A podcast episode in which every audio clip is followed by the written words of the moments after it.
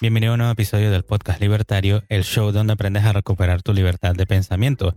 Y hoy tenemos un nuevo Destazando Libros, donde conversamos sobre las ideas de un libro en particular. Estoy aquí con mi amigo Fer, el AMCAP estoico, y yo, JC, que soy estudiante de objetivismo y minarquista. Si estás escuchando por primera vez, recuerda darle al botón de seguir en Spotify, Apple Podcast y suscríbete en iBox o YouTube.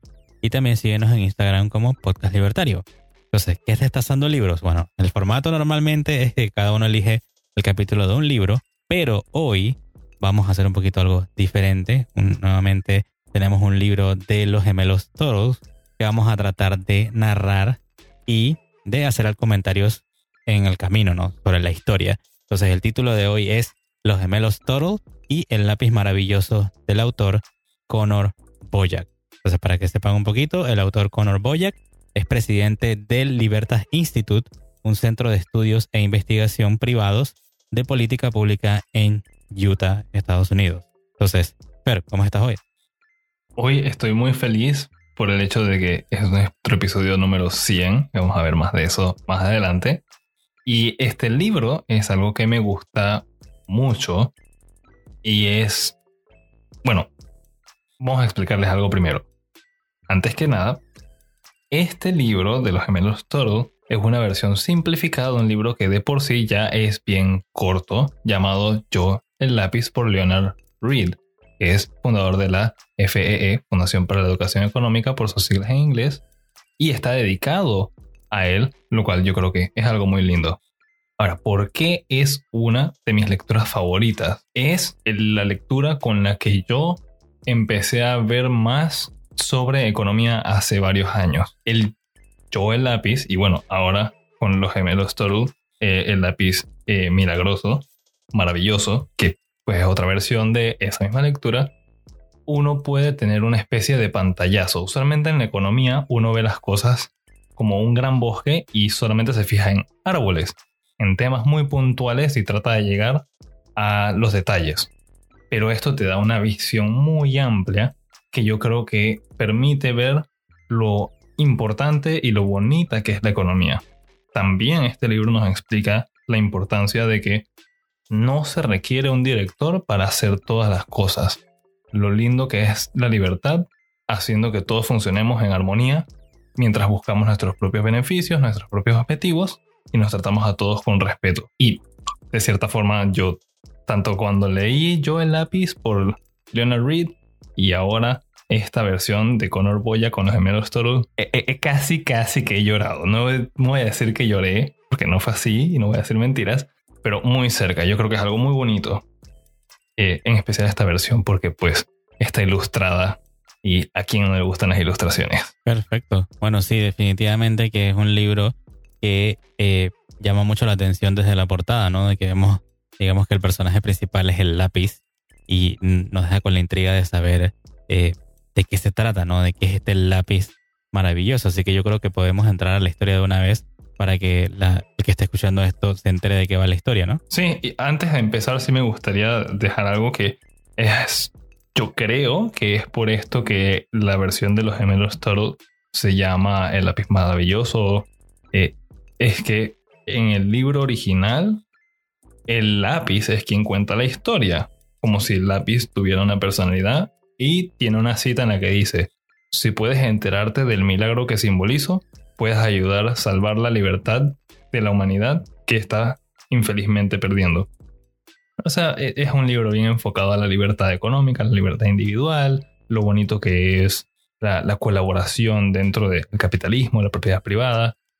Y me parece que es algo que si uno lo tiene en cuenta va a ser más fácil, eso que es un libro bien fácil de leer, pero va a ser más fácil entender el mensaje que nos quieren comunicar los escritores. Listo. Bueno, entonces para que tengan, digamos que una idea de las ilustraciones, que igual voy a subir algunas fotos, digamos que en, redes para que las puedan apreciar, eh, vemos a los niños que están subiendo a un bus colegial porque van a una excursión, ¿no? Y empieza la historia así, ya con nuestros gemelos Ethan y Emily. Entonces, Ethan y Emily Tuttle llevan semanas esperando su excursión escolar. Les encanta experimentar cosas nuevas especialmente si pasan la mañana fuera del colegio. La señora Miner, la profesora de los gemelos, ha estado ayudando a sus estudiantes a aprender qué es la economía.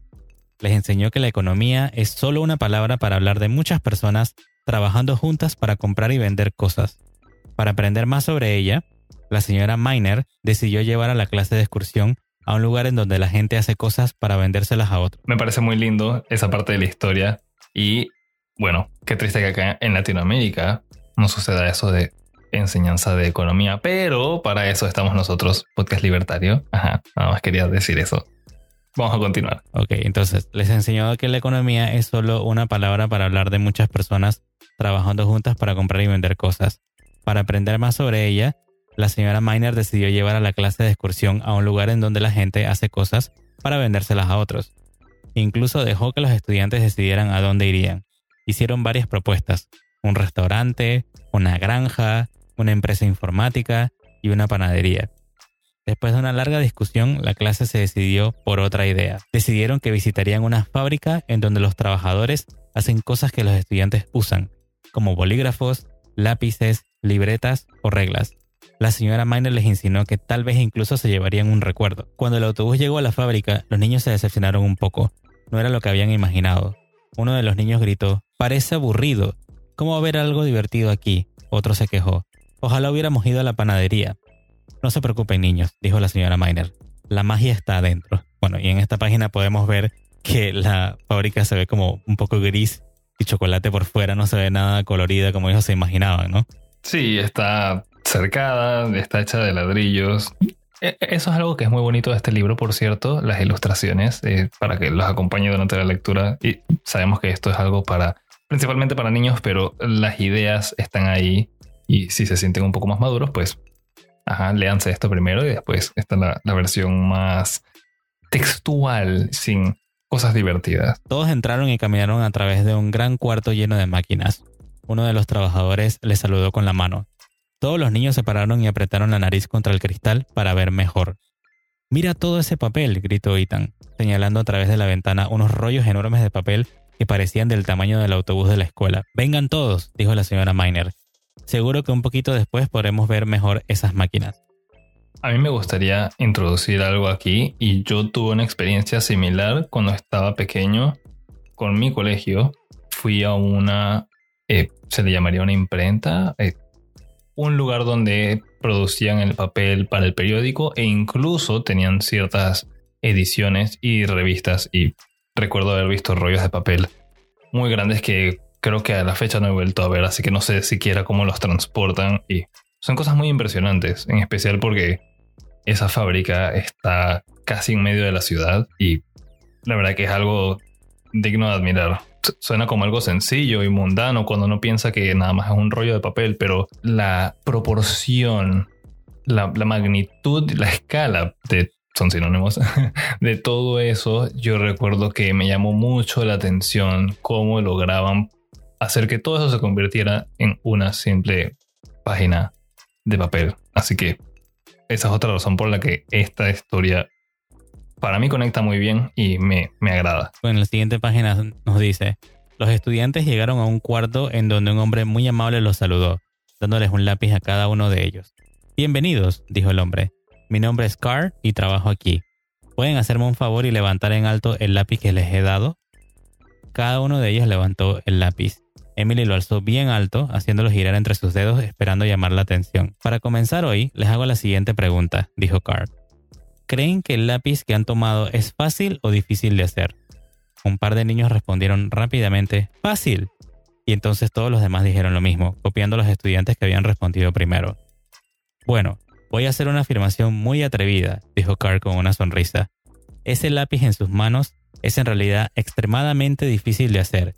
Y, aunque les parezca sorprendente, ni una sola persona sobre la faz de la Tierra sabe cómo hacer uno.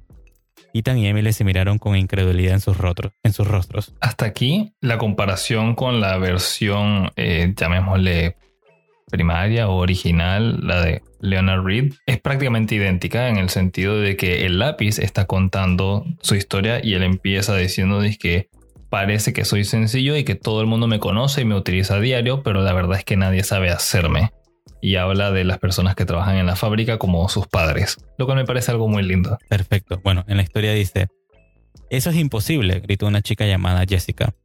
Entonces, ¿cómo puede haber lápices si nadie sabe cómo hacerlos? Es una buena pregunta, respondió Card. Espera que hablemos un poco más y te responderé.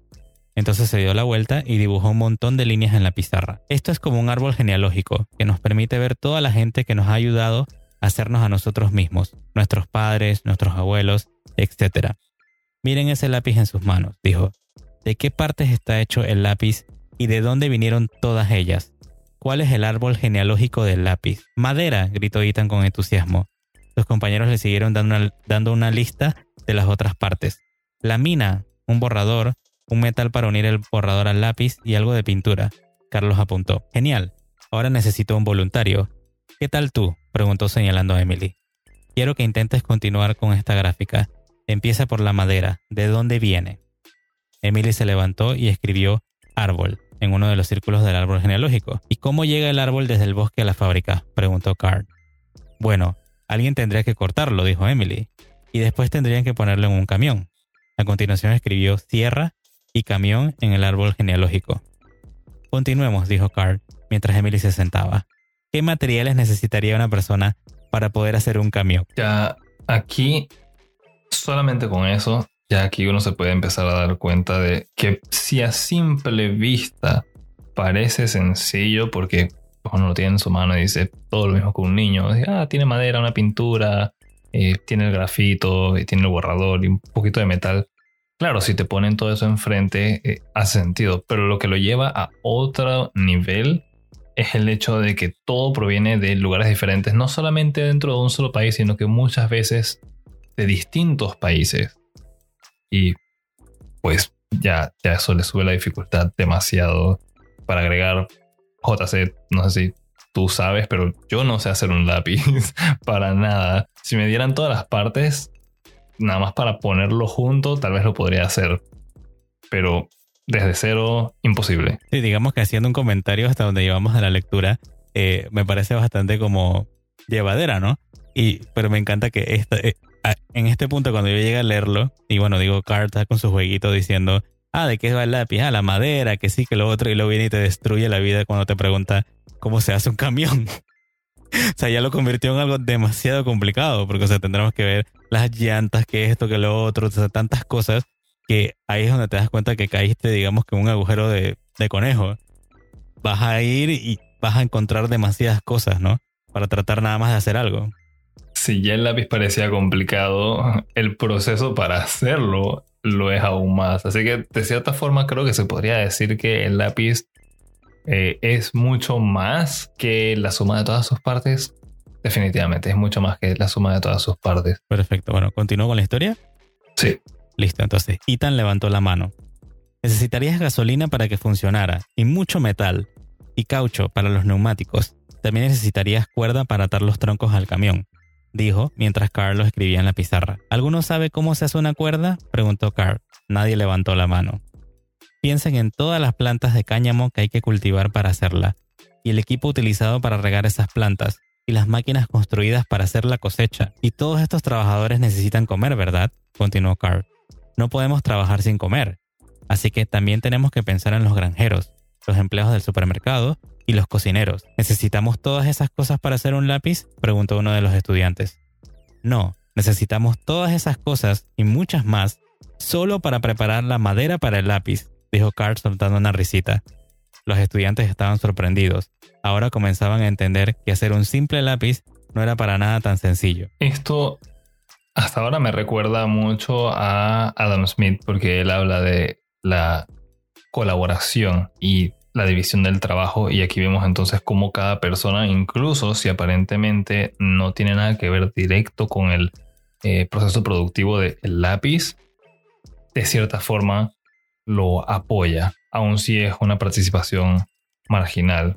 Y por cierto, uh, hay varios documentales muy interesantes y ahora no recuerdo el nombre, pero hay uno que lo lleva a otro nivel hablando de cómo hacer un avión para vuelos internacionales. Así que eso simplemente pues es toda otra escala y muy interesante. Si pensaban que esto está difícil, e-, esas otras son aún unos milagros más grandes, llamémosle. Pero podemos continuar con el lápiz. Continúa la historia.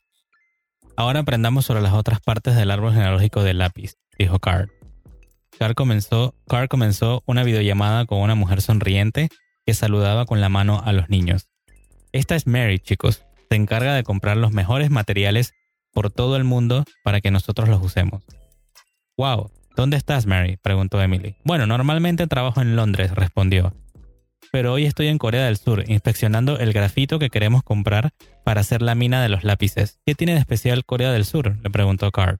¿Por qué no los compramos en otra parte? Esa es una buena pregunta, dijo Mary. Queremos vender nuestros lápices a un precio bajo, así que tenemos que encontrar los mejores materiales a los precios menos caros, donde quiera que estén. Solamente aquí. No, por eso es que dije al inicio que te da una especie de pantallazo sin tanto entrar en detalle, pero solamente con esa pequeña línea, este segmento de la historia ya está haciendo referencia a división del trabajo y las ventajas comparativas y absolutas de Adam Smith y de David Ricardo. O sea, vemos cómo este libro en verdad compila las ideas más importantes de economía en una historia muy llevadera.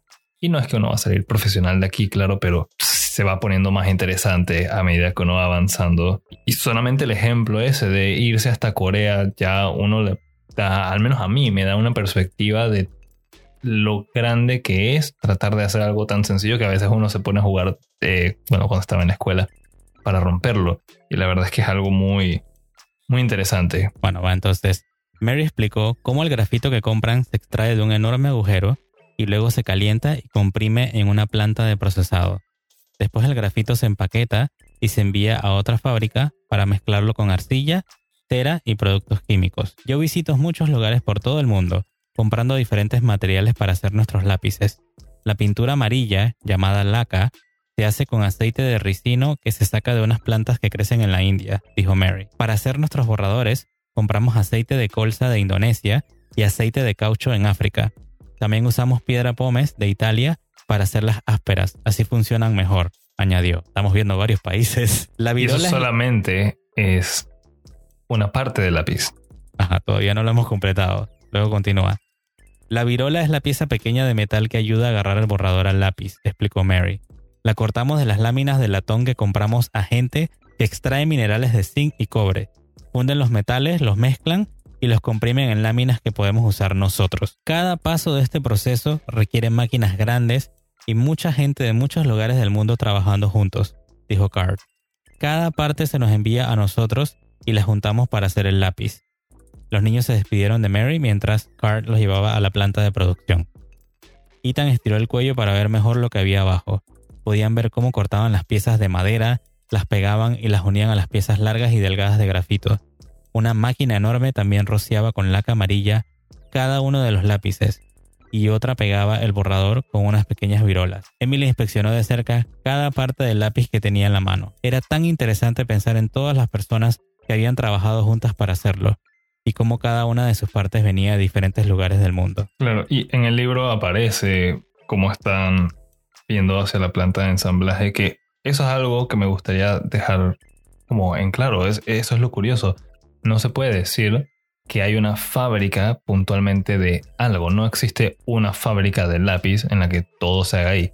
Esto es más una planta de ensamblaje de partes para hacer un lápiz y ellos tienen una receta de cómo hacer un lápiz y el mundo es su supermercado donde consiguen todos los ingredientes y los juntan y tienen el producto final para que tú y yo, los consumidores, podamos utilizarlo sin preocupación. Me agrada esta, esta analogía del supermercado del mundo. Básicamente, el supermercado es el mundo para poder fabricar lo que sea, ¿verdad? ¿no? Sí, y lo más interesante es que de alguna forma termina siendo todavía a un precio bien accesible. Pero vamos a hablar más de eso adelante. Ok, entonces continuando con el libro, dice, después de regresar a su habitación, bueno, más bien, después de regresar a la habitación donde estaban, Carl dirigió su atención a la pizarra. Si tuviésemos que escribir el árbol, si tuviésemos que escribir el árbol genealógico completo de un lápiz, sería muy, muy grande, dijo. Ethan intentaba recordar todas las cosas necesarias para hacer un lápiz, pero había tantas que perdió la cuenta y, se olvidó de alguna de ellas. ¿Recuerdas lo que preguntaste antes, jovencita? Carl preguntó a Jessica. Quería saber cómo puede haber lápices si nadie sabe cómo hacerlos. ¿Ya sabes cómo? Creo que es porque nadie sabe cómo hacer cada una de las partes de un lápiz por sí mismo, respondió. Cierto, dijo Carl. Si intentases hacer un lápiz sin nadie más ayudándote, sería imposible. Aquí digamos que era una, una, de las mejores partes en cuanto a la ilustración, lastimosamente no lo pueden ver, pero eh, vemos a Ethan en una isla desierta tratando de hacer una... Una balsa con su suéter como vela solamente para encontrar algunas cosas. Emily también, pero está metida en el desierto tratando de conseguir eh, todos los minerales y cosas que necesita. Y bueno, el argumento de aquí es que básicamente se tendrían que romper la espalda solamente para conseguir los recursos. Todavía no tendrían nada cercano a un lápiz. Luego nos dice, continuando, ¿cómo podrían viajar por todo el mundo para obtener los materiales que necesitan sin barcos ni aviones? Preguntó a los niños. ¿Cómo podrían conseguir cada uno de esos materiales sin herramientas y máquinas o juntarlos sin fábricas? En esta segunda página vemos a Emily tratando de escarbar para ver rocas y tratar de conseguir el cobre, la arcilla, el grafito, la piedra pómez, el caucho, todos los materiales que mencionó al principio, ¿no? Luego en la siguiente vemos a Ethan, eh, digamos que como una, tratando de recoger alimentos, ¿no? Y una pequeña ardilla dándole una bellota. Y dice, y si estuvieran ocupados haciendo todo eso, ¿cuándo tendrían tiempo para buscar comida o construir una casa para vivir? Luego digamos que la ilustración es mi, mi parte favorita del libro, yo creo que es la mitad del libro, donde se ve a Carr abriendo los brazos mostrando, digamos que el mundo entero o una parte del mundo, donde se ven barcos, fábricas, eh, helicópteros llevando cosas, barcos llevando contenedores, trenes, la ciudad en el fondo. es, una de, las partes más bonitas del libro, diría yo. Entonces dice, Carl levantó los brazos diciendo, por eso hacen falta millones de personas trabajando juntas, personas que no hablan el mismo idioma, que practican religiones diferentes, que viven en países diferentes y que nunca llegarán a conocerse. Aquí. Esto, esta es mi ilustración favorita y me hace recordar cuando estábamos hablando de por qué estudiar economía y había mencionado que una de mis frases favoritas dentro de uno de los libros era que pues porque simplemente es interesante y que cuando uno estudia economía debería dejarte sin aliento. Es exactamente esto, es como que mi, pensamiento hecho una ilustración, lo que yo estaba imaginando, es así. Una perspectiva del mundo entero y lo bonito que es, porque aún si solamente estamos hablando de lápices, ver cómo todas las personas están trabajando haciendo algo que parece ser pequeño y parece ser mundano eh, eh, y como innecesario para, para algunas personas que les gusta ver hacia abajo a los demás, pero es todo lo contrario. Es una obra titánica hermosa para lograr hacer un simple lápiz. Y aquí es cuando uno empieza a entender y poner en perspectiva de que, wow, la economía verdaderamente es algo lindo. Y cuando la comprendes, sabes cuál es tu lugar aquí adentro o te ayuda a encontrar tu lugar allá adentro y cómo tú estás colaborando para que el resto de las personas puedan hacer todo esto posible. A mí me parece que es algo, eh, en inglés la palabra sería awe, AW, pero acá sería como una especie de admiración y respeto a, a la vez mezclado como con asombro. Es un, mar de emociones. A mí me encanta todo esto. Me podría quedar hablando demasiado tiempo con esto, así que la verdad creo que podemos seguir, a menos que tú tengas algo que mencionar, JC, pero esta parte del libro es la razón por la que yo digo vayan, consigan este libro. Y ni siquiera hemos terminado el episodio, pero vayan, consigan este libro, véanlo. También busquen yo el lápiz de Leonard Reed, porque las dos cosas juntas son excelente perfecto para estar introduciéndose a la economía, que es exactamente lo que estamos tratando de hacer en el podcast libertario. Listo. Bueno, vamos a ir terminando para que podamos comentar, hacer los comentarios finales, ¿no? Bueno, continúa la historia. ¿Y saben todas esas personas que están haciendo un lápiz? Se preguntó en voz alta Ethan. No, no lo saben, respondió Carl. Pensemos en ello de otra forma. ¿Qué trabajo les gustaría hacer cuando sean mayores? Los niños gritaron sus respuestas entre las que había un constructor de casas, un profesor, un músico, un granjero, un astronauta y un científico. Ethan quería ser jugador de baloncesto y Emily dijo que quería ser doctora. El leñador que corta los árboles para los lápices no sabe si la madera se convertirá en muebles, una casa, un lápiz u otra cosa, respondió Carl. Puede que ni siquiera le guste usar lápices. Lo mismo para el doctor que atiende al leñador y su familia, el granjero que alimenta al doctor o el músico que entretiene al granjero, añadió.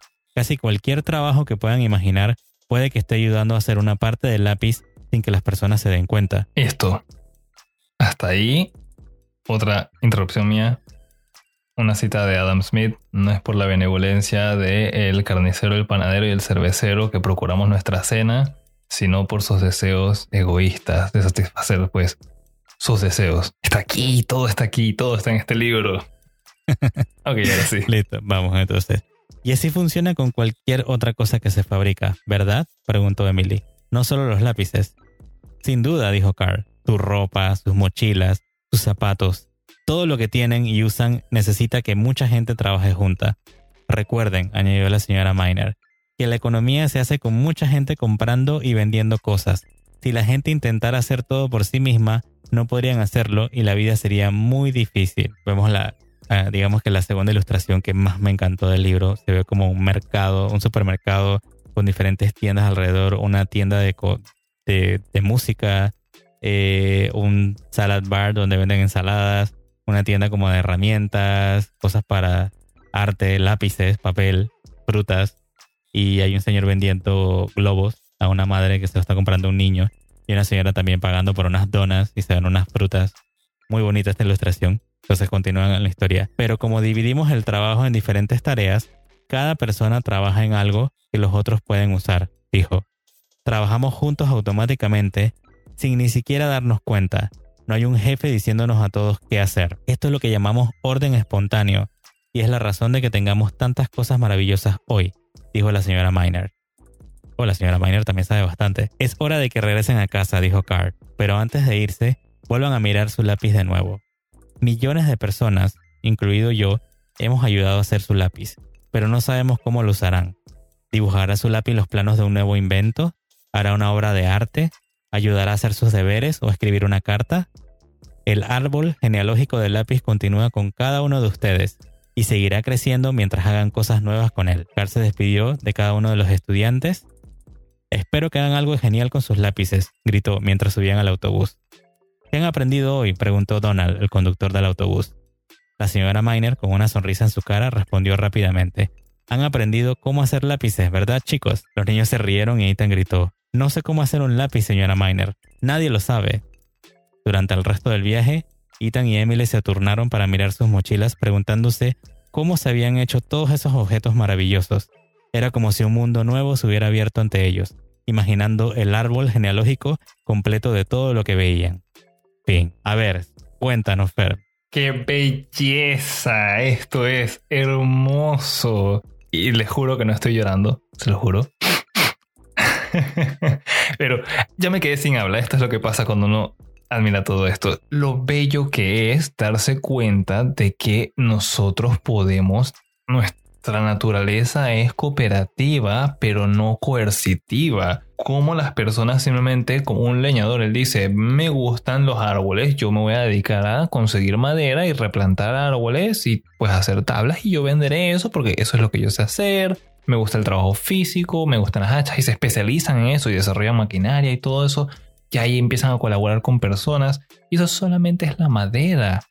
Y cómo se va regando eso para todas partes. Y no solamente el proceso productivo, porque al final no es solamente llegar a, ok, lograste hacer el lápiz después de todo lo que acabamos de mencionar, sino cuando menciona de que qué vas a hacer tú con el tuyo. O sea, la bola sigue rodando es para un artista, es para un arquitecto, es para un niño haciendo su tarea, vas, no sé, vas a utilizarlo para cualquier otra cosa. Eres un doctor, estás haciendo eh, apuntes y es solamente un lápiz. Tendríamos que ver las cosas con, por ejemplo, el, el papel o si fuera una pluma. Y lo que más saco, derivo de estas lecturas es la capacidad como de un niño para siempre tener admiración y curiosidad por las cosas que nos rodean. Y yo recuerdo que hace varios episodios atrás yo mencioné que a mí me gusta ir a los mercados, por ejemplo el mercado de abastos acá en mi país, y ver todas las cosas y todos los vendedores. Yo les recomiendo que hagan exactamente eso. No es solamente eh, eh, leerlo, pero ajá, sí, léanlo porque es muy bueno. Pero cuando uno va y observa todo lo que está pasando a su alrededor.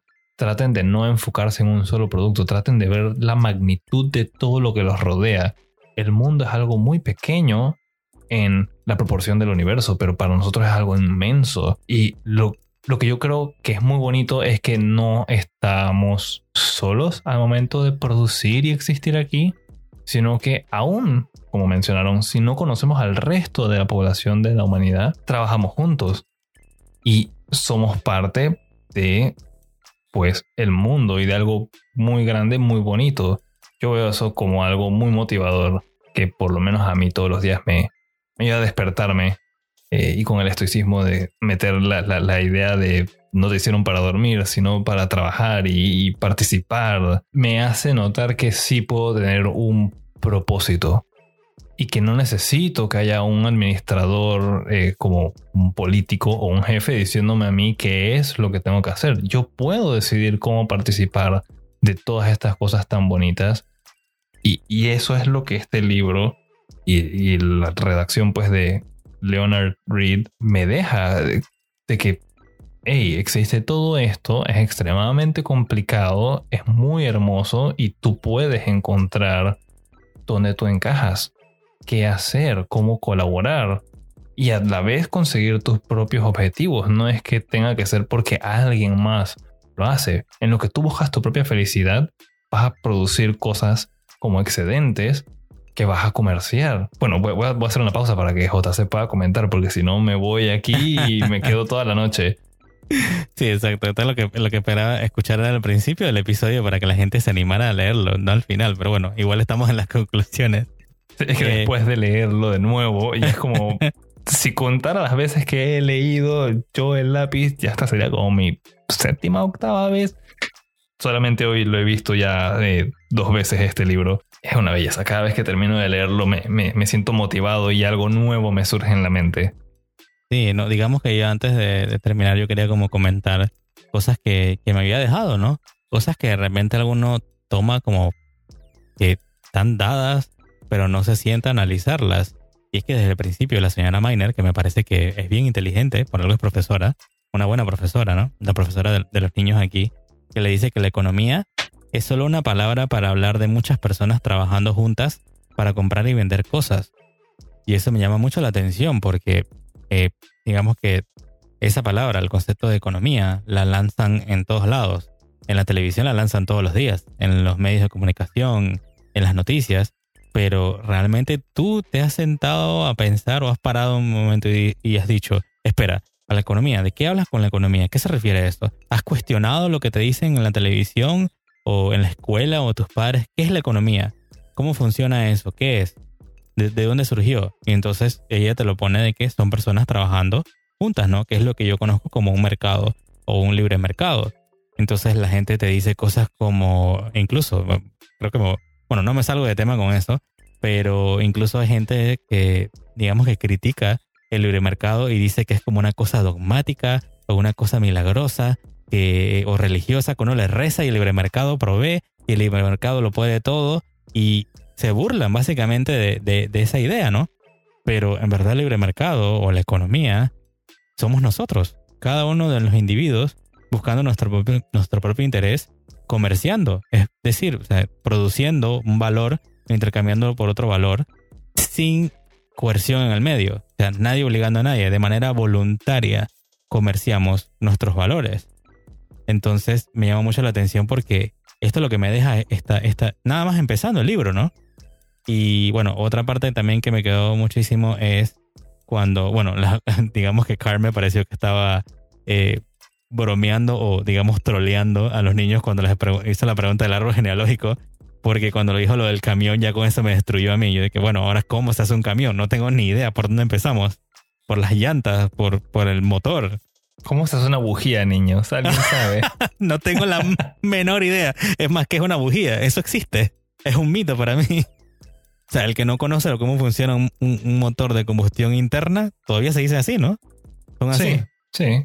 Ahora imaginemos que el camión era eléctrico. Bueno, todavía no sé si existen camiones eléctricos, pero ¿cómo funciona un camión eléctrico?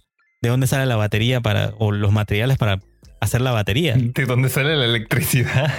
Ajá, o sea, que, que yo, yo, quedé como los niños, o sea, ahora me pregunto todo. ¿De dónde sale esto? ¿De dónde están los materiales para esto, para lo otro? Y yo pienso que ese es el mensaje final del libro, ¿no? Que uno se empieza a cuestionar y a ver como el mundo con otros nuevos ojos, como si fueras un niño otra vez, a, a recuperar esa capacidad de asombro y no dar por hecho todo lo que tenemos hoy en día. Porque así como dice el título del lápiz maravilloso, cada invento que uno tenemos hoy en día, el micrófono con el que estoy grabando esto, los audífonos, la computadora con la que estoy procesando todo esto, son inventos maravillosos. ¿De dónde surgieron? Los materiales, ¿quién lo armó? ¿Quién lo diseñó? ¿Quién tuvo la idea? O sea, hay como que, no sé, es como tú dices, o sea, uno queda detenido de la inspiración. yo diría que hasta un sentimiento de, exaltación cuando empiezas a ver, yo le llamo los engranajes de cómo funciona el mundo. El Comienzas a ver hace algo muy bien que yo no he visto en ningún otro libro de ninguna otra materia hacer a este nivel y tan apropiadamente y es despertar curiosidad y pasión por investigar y aprender. Y cuando mencionaste lo de muchas personas eh, tirándole tierra al libre mercado y que piensan que saben qué es economía, o incluso la definición de economía de la profesora en, el libro parece ser bien sencilla, pero me atrevo a decir que es el concepto, no uno de los, sino el concepto más subvalorado y más complejo y grande que puede existir porque en sí misma la economía es todas las interacciones que nosotros tenemos. Incluso un biólogo que esté viendo una abeja él está participando de un nivel de economía. Él está utilizando recursos, está utilizando herramientas que son producto de una economía, de una colaboración. Cuando las personas mm, hablan tan mal del comercio, del capitalismo, de las interacciones e, entre personas y de la productividad, para mí es un insulto que ah, de cierta forma me lo podría tomar hasta, hasta personal, porque ¿cómo vas a decir que de, esto que yo pertenezco, esto que a mí me trae felicidad, o, incluso si es un trabajo que tal vez no me gusta, pero me provee de, recursos, de dinero, para yo poder hacer otras cosas que me gustan. Y tú me vas a decir que esto está mal, que esto es aburrido, que esto es feo, que eso no debería existir. E, es ir en contra de algo totalmente natural y totalmente mm, como el lápiz maravilloso que nos permite a nosotros progresar y pues continuamente alcanzar nuevos niveles de satisfacción y felicidad. Sí, incluso ahora en adelante voy a eh, como que cuestionarme cuando veo a estas personas que dicen que están en contra del libre mercado y salen a la calle con estas pancartas. ¿De dónde salió esa pancarta que hiciste?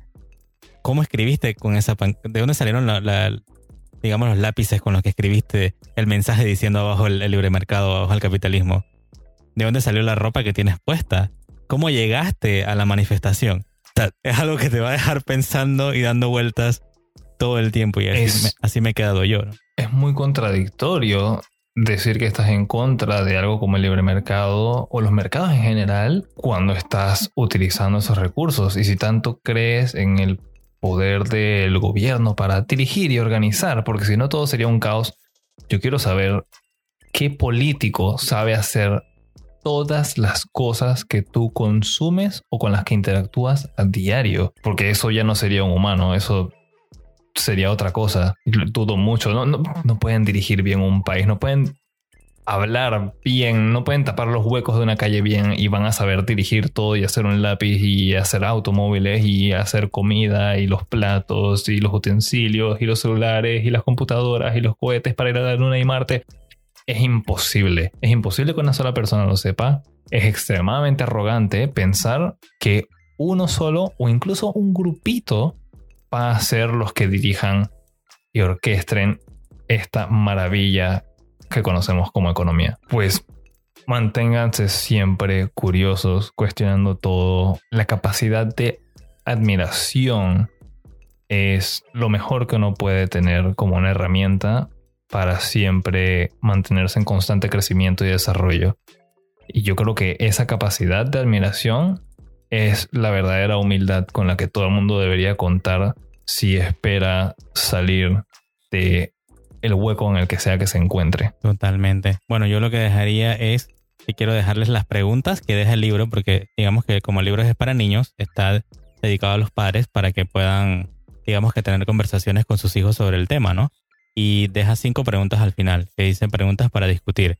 Esa te la dejo a ti que me estás oyendo, para que, digamos, que empieces a pensar de qué, de qué va la, historia y, y, qué nos quiso enseñar, ¿no? Entonces la pregunta número uno es, ¿por qué es importante la economía?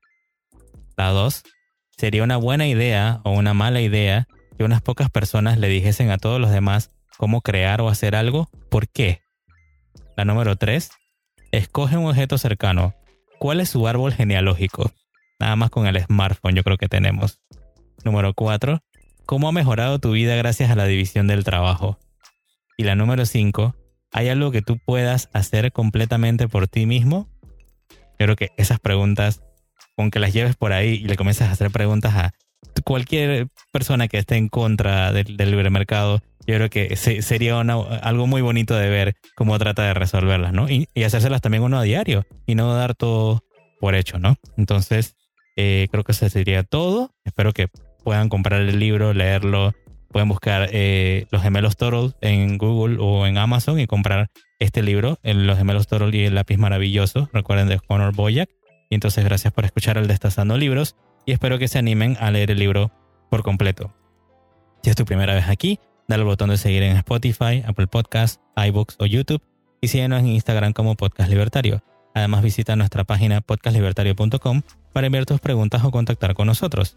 En el próximo episodio tendremos una nueva cápsula libertaria con un concepto de la libertad y por último, comparte este episodio con tus amigos y familiares y recuerda, tenemos una cultura por salvar. Recuerda también que es solamente en condiciones de libertad que todos podemos colaborar y ser felices, pero que el gobierno y el colectivismo son todo lo contrario, obstáculos e infelicidad. Nos escuchamos en la próxima.